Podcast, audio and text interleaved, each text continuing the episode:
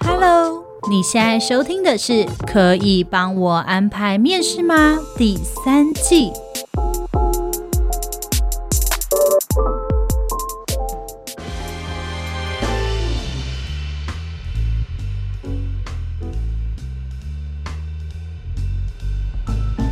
收听今天的《可以帮我安排面试吗》？我是主持人 Lilian。嗨，大家好，我是 Agnes。我们今天呢要来录一集，毕竟是新的一年。哦，先跟大家说新年快乐好了，新年快乐，大家新年快乐。但我要先跟大家讲，就是那个虽然新的一年，但大家最近听我讲话，可能还是有一些口水音，跟还是很闹红。因为就是长期我们听众应该知道，我十二月的时候，我的牙齿去开了刀，对吧？对，我那个水平智齿开了刀，就被剖开、挖起来又缝合的那一种，我已经痛不欲生了。那其实那一颗水平智齿把我前面的大臼齿给突破了，它真的很厉害。我终于相信滴水能穿石这件事情，欸，哎。智齿居然可以把我的大臼齿给突破，这真的应该跟滴水穿石的典故有关吧？有有有，蛮有关，毕竟它是水平的嘛。对对对，它突破了之后，把我前面的那一颗第二大臼齿，它吃掉了三分之二，就我蛀掉了三分之二哦。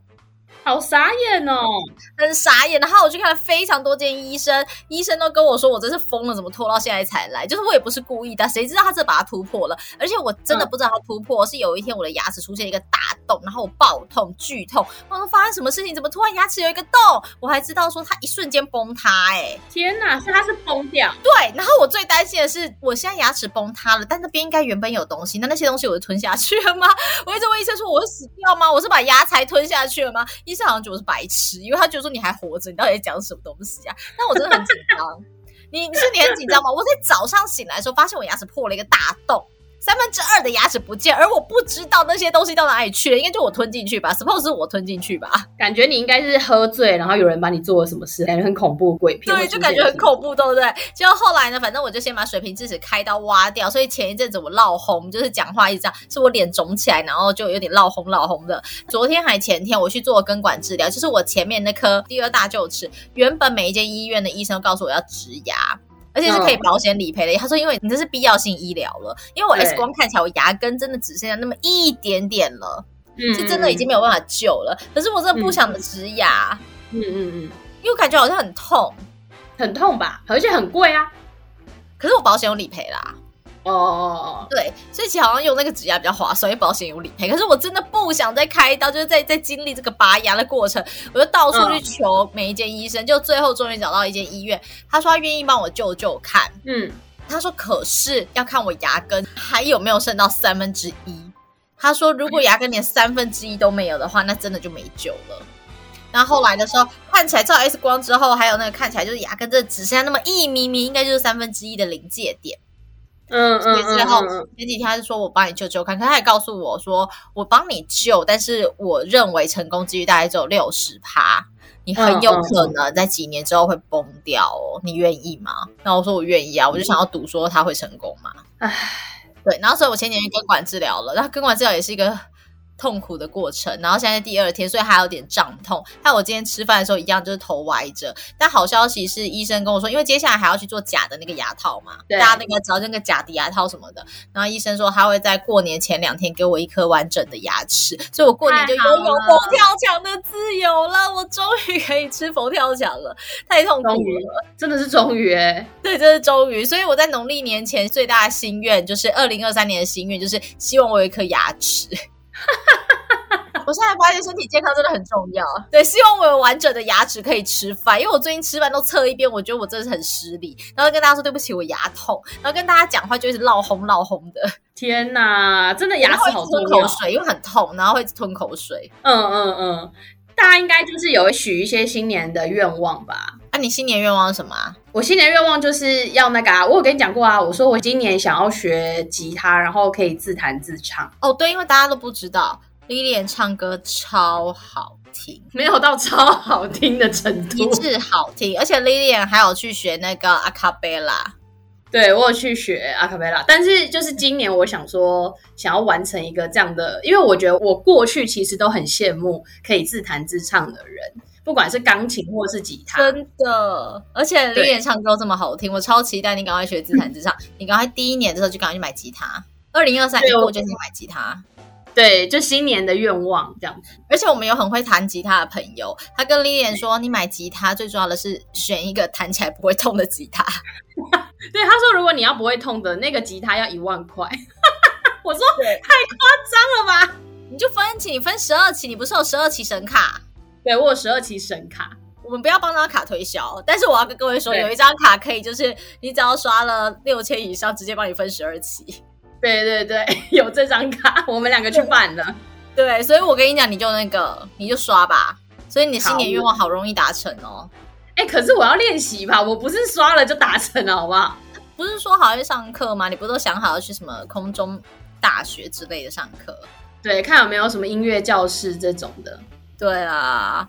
我说还有明年，我想要把英文学好，这是不是我们每年的愿望？哦，这是每年愿望，但已经讲十年了吧？我想，对，但是我真的想学好。呃，讲十年了吧，把英文学好。我觉得你的愿望太多，你只能一个。我觉得先把吉他学好好了。我觉得没有办法，我觉得没有办法。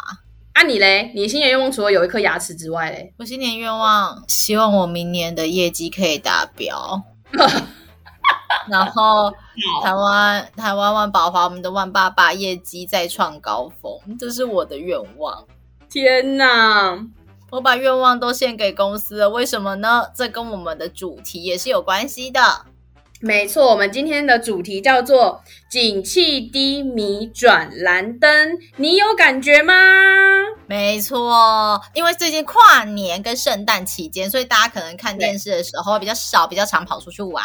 最近呢，嗯、我们的总统也出来了，也有开记者会。那大家最关心的，当然是九十四年次以后的役男都需要当一年的兵嘛，对不对？但另外一个部分，其实那时候总统在记者会上的时候也有讲到一件事情，就是明年的经济会有非常严峻的挑战。那后来呢？国发会这边也公布了我们的景气的，我们有个景气灯号，会告诉你说，哎，我们下一季或是呃每个月景气会长什么样子。那后来呢，在今年的时候，十一月，今年十一月开始，景气已经开始转到蓝灯了，也就是低迷的状况。其实我们这种行业是算是先行行业，也就是说，在市场还没有做反应之前，我们这边就已经会先有反应了。为什么呢？因为我们就是客户的需求，我们会先开嘛，所以我们会在可能今年我就会知道明年的需求了。没错，是不是我们的工作很赞，很适合买股票？所以我们就是知道这些需求之后，我们其实心里就有一个底了，对不对？对，就是因为呢，你会马上会有消长的感觉。比如说有一阵子半导体非常非常红，制造业非常非常红的时候，我们那时候在还没有开始之前，就忽然收到了大量这样半导体找人的单，那个市场的味道你就可以摸得出来，就是哦，有东西了，有在动了，可能要有行情了，你就会有这种感觉。因为我们是先行的行业，所以呢，嗯、我们最近也可以慢慢的感受到市场景气淡。那后来没有多久之后，国发会就有公布嘛，像这样转蓝灯。而目前这样子看起来的话，明年的景气跟经济都会是非常非常严峻的挑战。那大家可能会觉得说、嗯、啊，我也不在台积电啊，我也不是在联发科，他们半导体跟制造业为什么会影响到我们？因为他们是上游，比如说他们做晶片，他们做什么东西，可是这些东西会影响到你的生活。你看小米也裁了五千个人嘛。对啊，对啊。假如说终端消费这边也受到了影响，它的晶片要放在哪？可能会放在你的 iPhone 里，它的晶片会放在你的车子里，它的晶片会放在你的扫地机器人里面。如果连他们都有大量的库存，那还有下游也都开始裁员，代表说整条的产业链应该都出现了状况。所以这个景气低迷就从上到下，疫情的红利已经吃光了。因为在疫情的时候，大家在家没事嘛，就会开始想要花钱买一些。电子产品，Switch 啊，PS5 啊，扫地机器人啊，想买这些东西啊，还有什么运动器材？对，跟远端办公，你会需要买一些电脑、笔电或是耳机、麦克风这一种东西。对对对，对，是这一些东西导致那个时候晶片这些东西有大量扩张的一个需求嘛？那现在疫情红利既然已经结束了，开始慢慢回到正常状况的话，整个产业链会开始做正常的一个反应。嗯，所以现在这个热度消了，才会导致哎，大家就开始说，哎，明年景气可能会有一些状况了。对，的确，而且大家应该都知道嘛，就是乌俄战争啊，然后通膨啊，这些其实都已经不算新闻了。可是你可能会觉得这些好像离你有一点远，可是事实上它真的离我们很近。就是你看不到、摸不到，可能只是从新闻上看到的东西，可是它的确是反映了我们的景气的状况。对，没有错。然后，尤其全世界的通膨状况很严重，大家应该都知道。我一天到晚都在讲说，大安区的物价真的很高，就是每天在那边挨说吃饭很贵。可是现在，我觉得应该不止大安区，所有的人，大家应该都有感觉到吃饭的价钱，尤其外食一直在节节升高的一个状况。然后，像前一阵子的时候，我才跟我老板在聊天，我就跟他说：“哎、欸，通膨真的很夸张。”哎，他就跟我说：“哎、欸，你你怎么会有感觉？”我就跟他讲说，嗯、以前呢、啊，我在全联买菜，因为我下班的时候都不太可能去菜市场了嘛。我说有时候我自己准备饭菜，我就全联买菜。我在之前还曾经买过四十九块的娃娃菜，嗯嗯嗯，因为我现在娃娃菜居然要七十九块。七十九哦，我怎么记得我之前买是六十九啊？我这个月我才刚买，上礼拜我买七十九，好夸张哦！我当下有说，呃，见鬼，这发生什么事情啦？就是为什么就是菜价涨得这么快？然后还有肉，肉也超级明显，因为有一阵子的时候，我记得那时候我买肉的时候不会破百，就我在现在全年常常看到破百的肉，对，真的会很常会有不打折的状况，对。对，所以后来我就认真的觉得说，这个通膨的那个感觉其实是离我们大家非常近的。先不要说那些餐厅，就是光我们一般就是在买食物、买菜的时候就会有感觉。大家应该知道你在升息吧？我们今天好像是在教大家一个那个经济学的课，回归我们的专业啊，回归我们的专业，哈哈。就是我们通膨一直很热，所以现在政府要让通膨降下来。嗯，对不对？然后呢，美国政府这边就一直带头在做升息。我相信在缴房贷的这一些人，大家一定很有感觉。嗯嗯，对，因为缴房贷，台湾也有跟着升息，就台湾升很少，升半码嘛。嗯嗯嗯，对。然后所以美国那边都会一直公布说他们在一个升息的状况，所以你也看到政府升息可能会让企业不太容易借到钱，不太容易有贷款，然后企业这边又会开始有裁员的状况。大概要在一阵子，通膨的热度才会降下来，因为没有一个国家的政府会愿意让自己失业率突然急剧暴增吧？对，没错，没错。对，因为失业率暴增会产生很多问题嘛。对，真的是。而且因为其实，在一二月过年的时候，失业率会略减啦。因为正常来说，过年的时候是会有一些很临时性的工作出现，对，但是这可能就是一个很短暂的昙花一现的这一种情况。对，可是我觉得台湾。因为台湾通膨跟其他国家来讲，相对来说没有那么严重。我刚刚说的是在美国，嗯、像在美国的时候，在前一阵子，大家都知道科技业狂招募人嘛，那个时候他们不停的扩编，所以导致他们现在裁员才会裁的这么凶。我没有觉得台湾政府会做这样的事情呢，嗯、我们差太多了。所以以美国来看的话，目前的话，美国它的升息应该是要持续，然后。嗯但那些大企业还会再做一些裁员的动作，那这样的话才可以让通膨的状况就是会好一点。可是呢，你一直在做这些事情的时候，我们的景气当然就会不好啦。对，没错。而且其实我觉得我们现在应该说，这个景气的状况最有可能会衍生出来的是五星假，就是呃，其实你在国内的景气开始。不管是制造业啊，开始这些气氛出来，很多新闻说什么哦，他们开始裁员啊，或者是说呃鼓励大家生活与工作平衡，开始休假啊，这种气氛氛围出来的话，其实无薪假啊，就是会随着上升啦。毕竟这样子其实是某一种的经济上的问题嘛，所以这样子的状况其实也会伴随而来啦。对，所以我觉得大家就是要平常要养成存钱的好习惯。我真不知道怎么会有一天会轮到我讲这样子的话，但是呢，我真的要跟大家讲，就是这种事情就是不怕一万，只怕万一。如果大家问我说对现在想要最想给大家的建议是什么，我会跟各位说，抱紧你现在公司的大腿，跟公司说谢谢你，我 一辈子都在这里。因为在现在这个状况之下，我不是很鼓励大家换工作。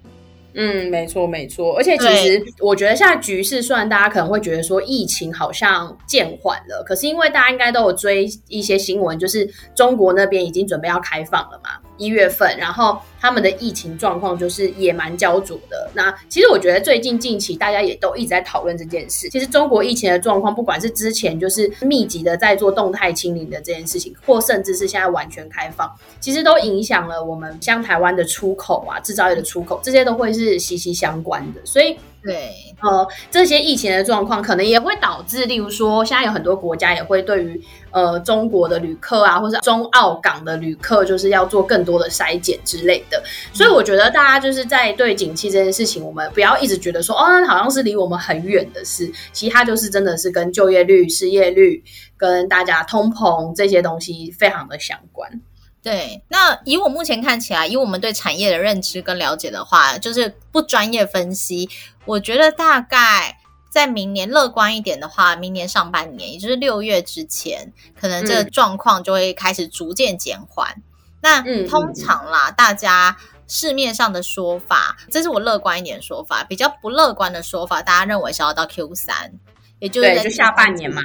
对，要到第三季之后才会逐渐好转。但是呢，这是只说上游可以把库存就是消耗掉，终端的部分，终端就是指像一般消费者现在拿到手机啊这一些的这些企业们，嗯、大概要等到第四季才能看到逐渐好转的倾向。所以这样听起来，其实就是明年一整年，明年一整年，制造业跟半导体业这一些会产生一个比较严峻一点的状况。所以大家就是要对自己的工作，然后还有存钱，真的是要省一点钱了。不是我一直跟大家说要省钱，是真的，就是要存一点钱。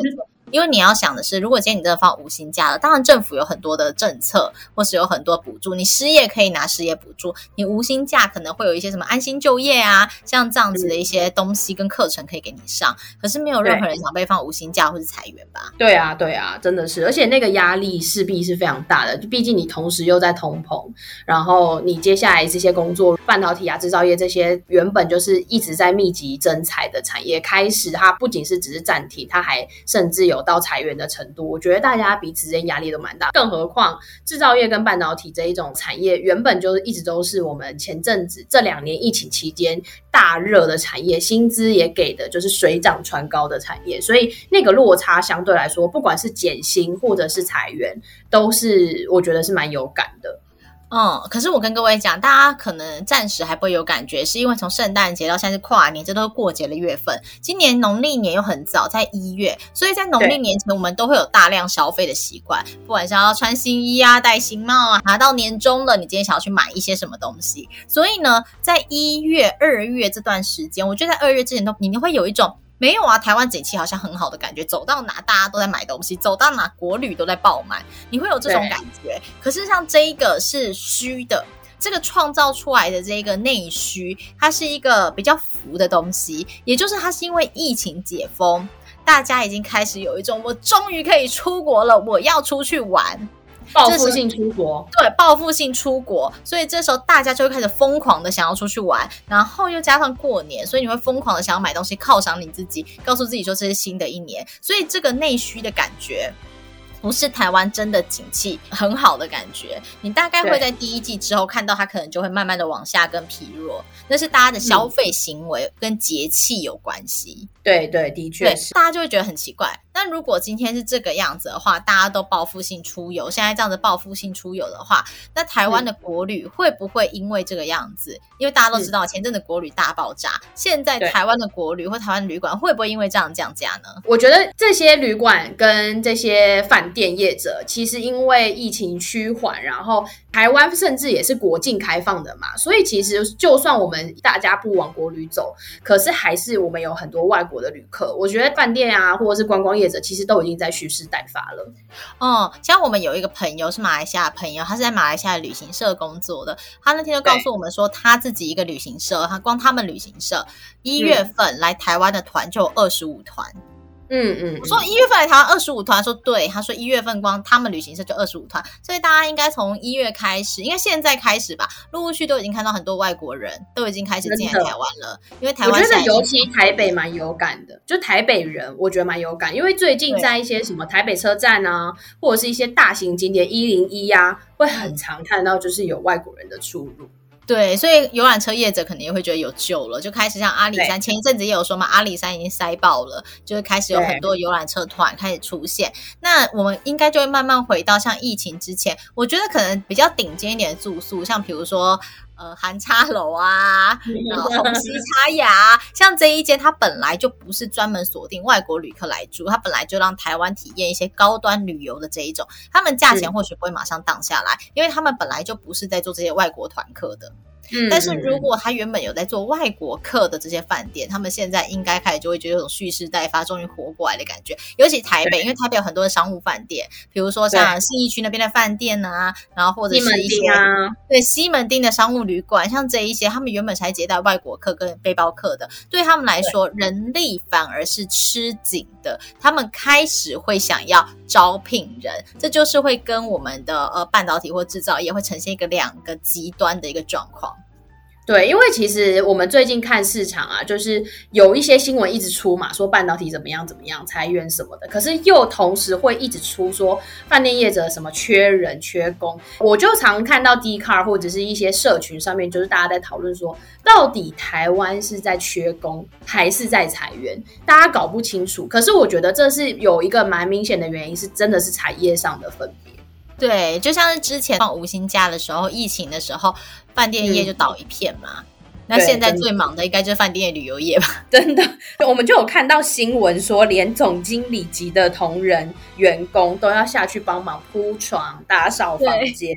那时候我看到之后，我就一直想说啊，真的假的？总经理应该一定会换床单吧？你知道，我每一次去饭店的时候，你记不记得现在都会有那个环保饭店，就会想说你要记得放那个海豚，嗯、然后就是代表说你要换床单，不然的话就是请爱护我们的环境。对、啊、然后每一次的时候，我住了很多天的时候要换床单，但因为住习惯了，就忘了放上去，想说啊。今天又没有换床单了，真的真的，而且我们今天有看到，就是台北军差饭店，嗯、他说他们人力缺口大概缺了一百二十人左右，他们就一直希望政府可以帮帮忙，然后餐饮啊、房务啊这些都是很缺的工作。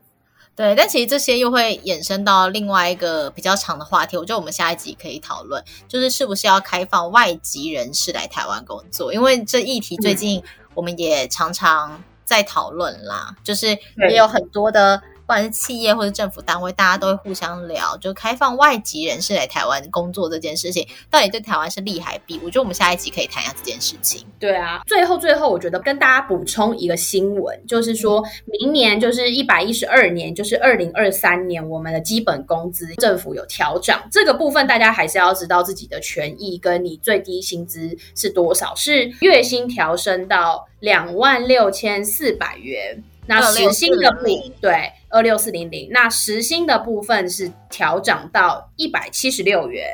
没错，所以呢，明年的话，你各位打工的时候呢，时薪已经到一百七十六元了，然后月薪的部分呢，最低薪资已经是二六四零零了，所以大家一定要记得，这是属于各位的权益哦。对，没错，千万千万一定要确认你的薪资啊，你的月薪啊。